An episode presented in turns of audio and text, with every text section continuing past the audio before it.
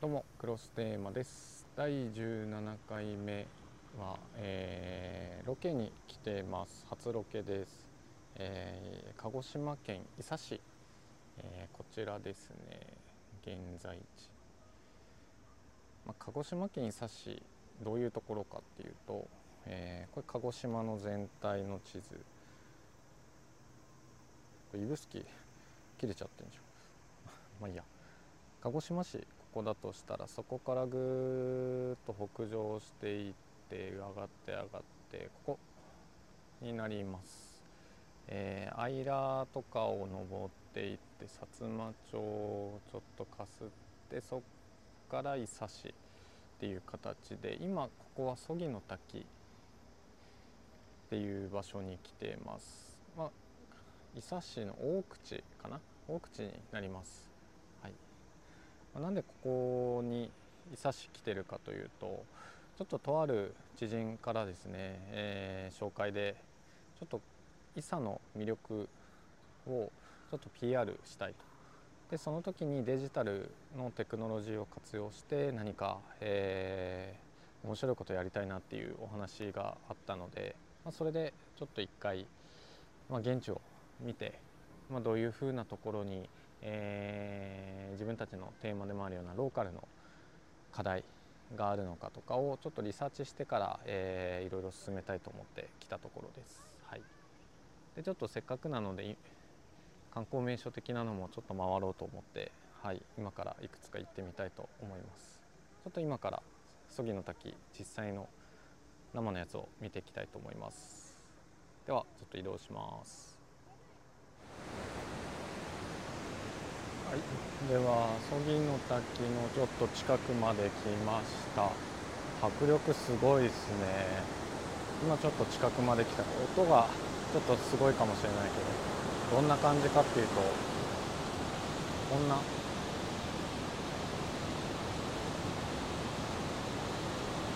やすごいっすね。迫力すごいな。こんな感じで。全部。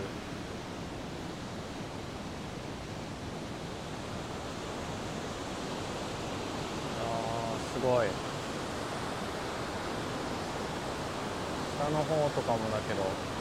まあ、写真で結構見るケースとか曽木の滝といったらみたいな映像見るケース多いんですけど。結構迫力すごいな。ちょっと他にもまだ見れるっぽいのでちょっと行ってみようか。なえー絶対これって多分写真で見るよりも現地で足運んで絶対見た方がいいやつ。自分も写真でしか見たことなかったからちょっと初めて見たけど。いいっすね。あここら辺とかめちゃくちゃロケーションいいんじゃんちなみにこんな感じですこっちからだと。いやすごい。天気もまたちょうどいい感じで、まあ、今8月とかで来てるんだけどそんなに暑くもなくっ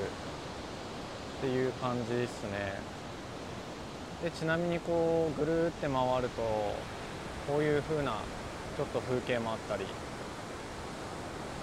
で途中大口に来る途中か菱刈町とかにもカヌーの、えー競技場の場所があったりとかで、まあ、結構水も含めてだけど本当自然豊かな環境下だなっていうところですね、まあ、こんな感じです。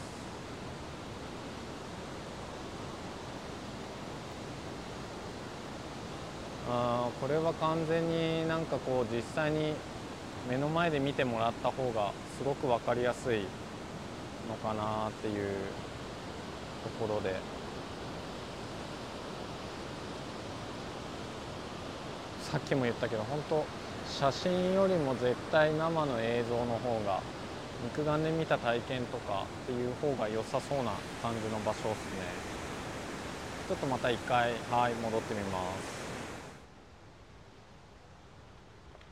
今えっ、と曽木の滝できましたけどいや迫力ほんとすごかったな。結構今来てるの平日のえーと、今日は火曜日か。火曜日だけど意外と観光の方とかも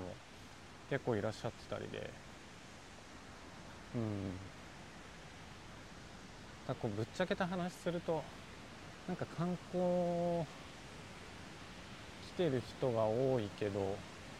ちょっとそこでいさっぽさっていうのなんか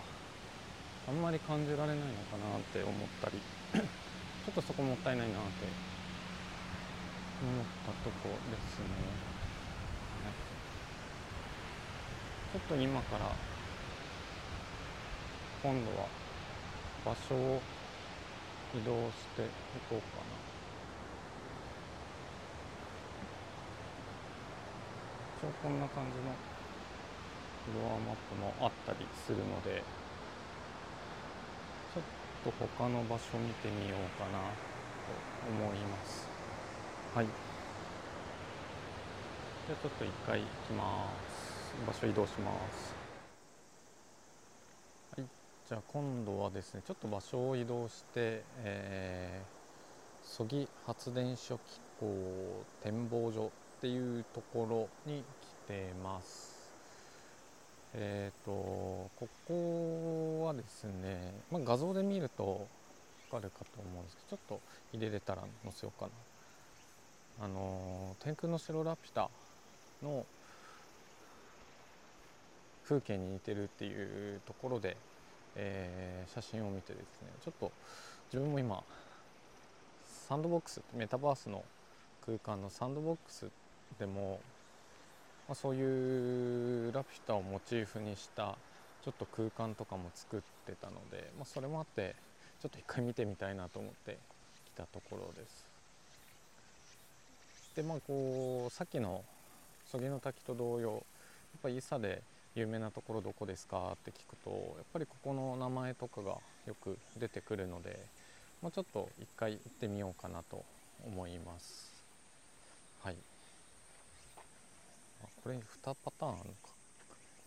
えっ、ー、とスロープだと 300m だと階段だと 150m ってことか。もう早く行くかゆっくり行くかっていう。ああそうだな。ゆっくり行こう。ちょっとせっかくなのでゆっくり行こうかなと思います。はい。まあでも意外となんか涼しいのかな。なんか大口に着いてから車降りて結構涼しいなっていう印象ですね。うん。やっぱ鹿児島市とかとの暑さとも違うしまあまあ東京とかと比べたらもうまるっきり温度は違うんでしょうけどまあこう観光で来てもこの時期とかもまたいいなって思ったとこですね。あこっちか。これか。あこれでスロープでゆっくり歩いてくっていう感じなのかな？いやでも まこの伊佐市のプロジェクト自体も、まあ、まだどういう方向に進むかは決まってはないんですけど、まあ、でもやっぱこうやってこう現地に足を運ぶっていうのがあるとやっぱすごくイメージがつくなっていうところで。なんか風景的にはなんか地元の間とかにも似てるなっていう間もちょっと上に上がるとこんな風景があったりとかもするし。あとは以前言った南九州市の、えーと、川鍋ってところが結構お米が盛んで。で今回来た伊佐も、えー、当初の話では伊佐米お米を作っててそれをちょっとこういろいろ PR したいっていうお声だったのでなんかこう街並みの感じとかも少しこう南九州市川辺の風景だったりあと間の鴨とかの風景ともちょっと似てるなっていうところで、まあ、すごくこう自分としてはなんかこう居心地がいい感じがすごくしました。やっぱりこういうところの魅力ってやっぱ足を運んでもらって一番多分伝わるとは思うんですけどでもやっぱ行く時のこうどんな場所だろうっていうシミュレーションだったりとか何かそういうところも一つのこうアクティビティとして何かこう体験要素ができたらなっていうふうにもちょっと思ってます。ちょっと見えてきたかな。違うかな。うわ色がすごい。えー、スロープとかも含めてこんな感じかな。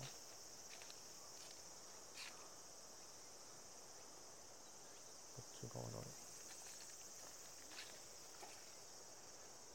これかこっちかな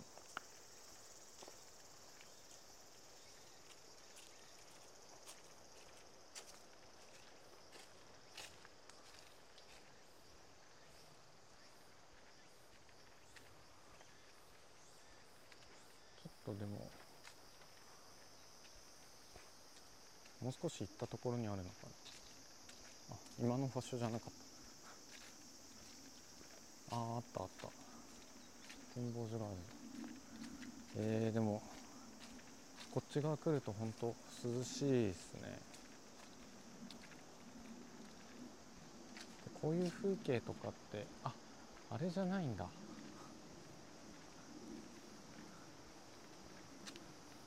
さっきの写したやつではなかったですね。完全な自分のミスで。でもこれ一個のトレッキング体験としてもいいな。なんかこういう風に歩いてきてで実際にこう見える景色っていうところも含めて。いいですね。こういう場所もあったりするから。際にこう体験のアクティビティでしかもすごい綺麗に整備されてるし。っていうところで、えー実際ちょっと着いたのでその風景をちょっとお届けしようかなと思います。はい。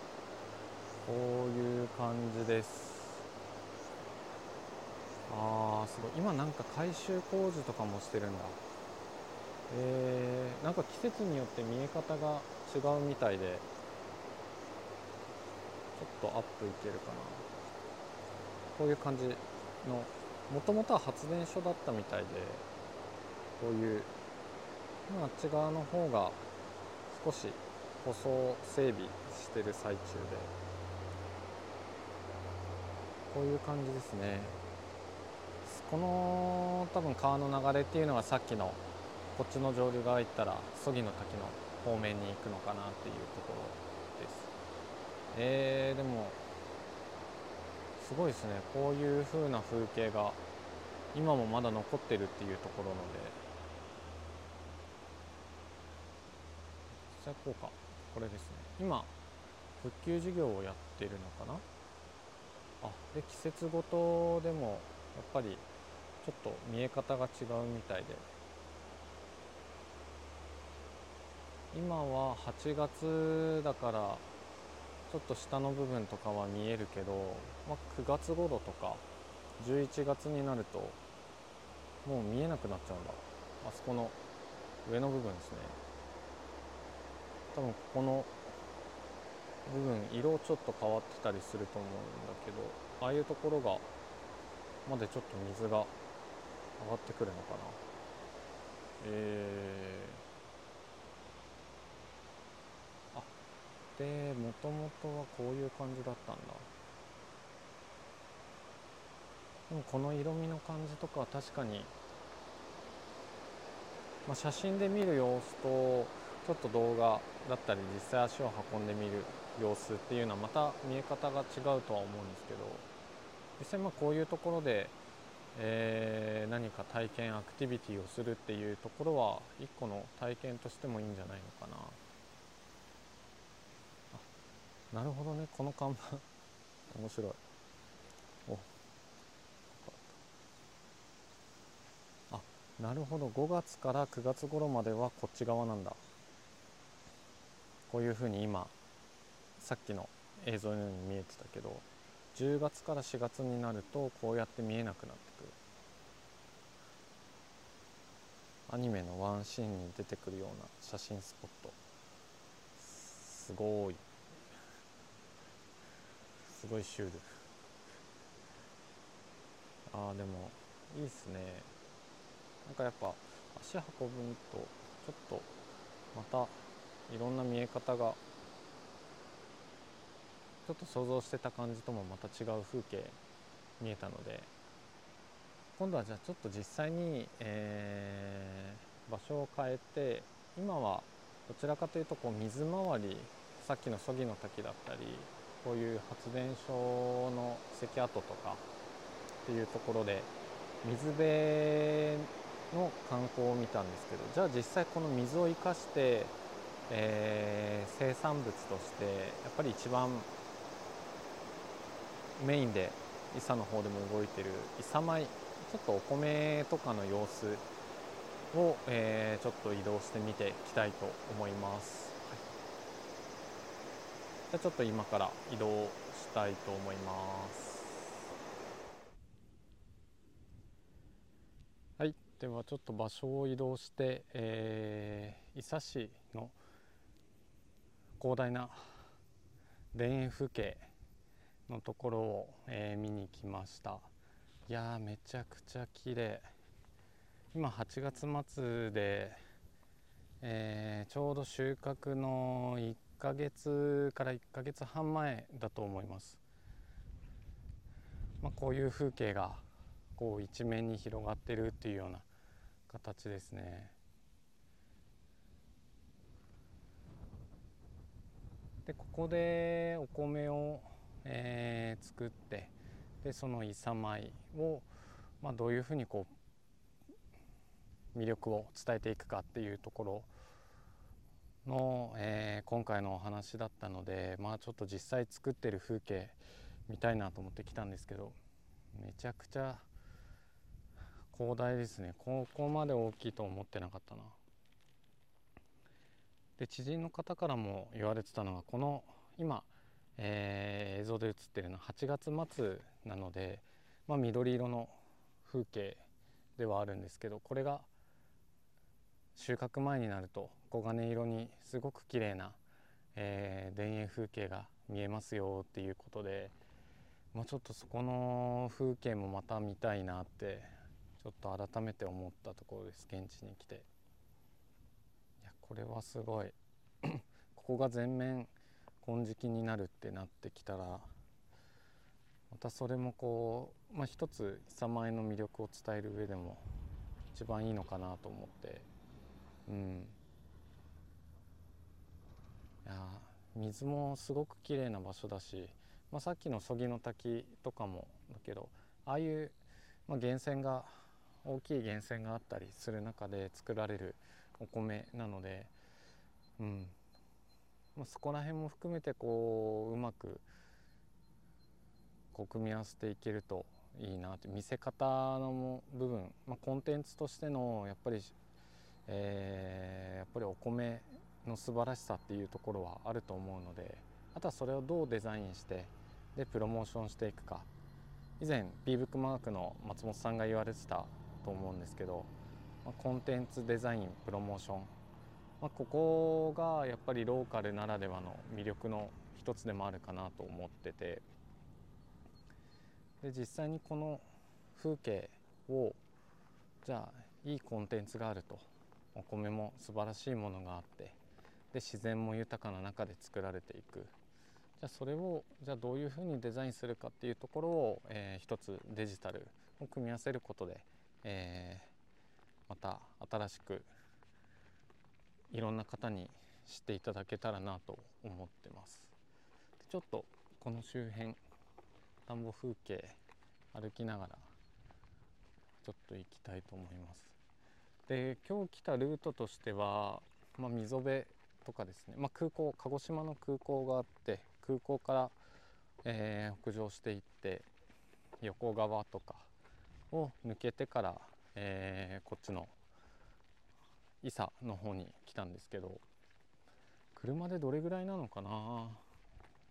正確には測ってないけど鹿児島市から Google マップで調べた時は1時間半っていう計算でした。でわすごい。川もこれだけこう綺麗な透き通った色味で。こっち側もですねもう辺り一面。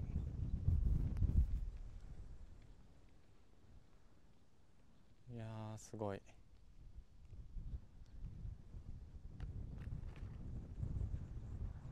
まあ、1時間半の風景の後にこういう広大な景色が待ってるっていうのも一つのこう魅力かなと思ってます。うん例えば都心部で1時間半って言ったら結構交通を意識したりとかでなかなかこういう風景を見るためには移動が大変だったりとかするとは思うんですけど、まあ、鹿児島の一個の魅力ってその1時間半が車に乗ってるだけでこれだけ 別世界に、えー、足を運ぶことができるっていうところなのかなとも思ってて。で実際に今こっち側に来て思ったんですけどあれですねお米もだけど牧草かなこれ。ちょっともう少し行ったら見えると思うんですけどこの川辺の周辺で作ってるのってお米だけじゃなくてこっちは牧場とかに収めるやつを作ってるのかな。ちらほら白い、えー、円柱状の丸が置いてあるんですけどあっちにも今作られてる方がいたりするけど。田園風景の田んぼお米だけじゃないんですね、まあ、人間が食べて美味しいって思うお米を作ってるこう土地でやっぱりこう生き物に対してもこういうふうに作ってるっていう美味しいものが提供されてるっていうところがあるんだなっていうのが改めてこう現地に足を運んで感じたところです。鹿児島の本当魅力ですよね。これだけ自然豊かな場所で美味しいものが作れてでそれを食べながら、えー、育ってると。やっぱりこの魅力っていうのをもっといろんな方にちょっと調べてもらいたいっていうところとあと知ってもらいたいっていうのがあるのでそこをまたちょっと伝えていきたいと思います。じゃちょっとまた場所を移動して、えー、いきたいと思いますはい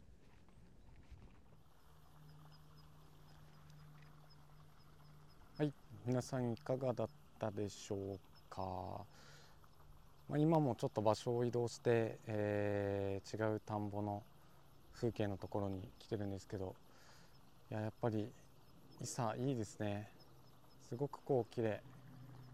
まあ、この風景とかを、えー、またうまくデジタルのテクノロジーをですね活用しながらこう先ほどのデザインだったりプロモーションっていうところにつなげていけるようにちょっとしていけたらなと思いますまたちょっと今からですね実際に伊佐で活動されてる方のちょっとお話を聞いてくる予定になってるので、はい、また実際に見たこの風景と照らし合わせてちょっとお話聞いてみたいと思います。はい、では、えー、今回のちょっとロケは、えー、一旦以上です。ではまたお楽しみに。ではバイバーイ。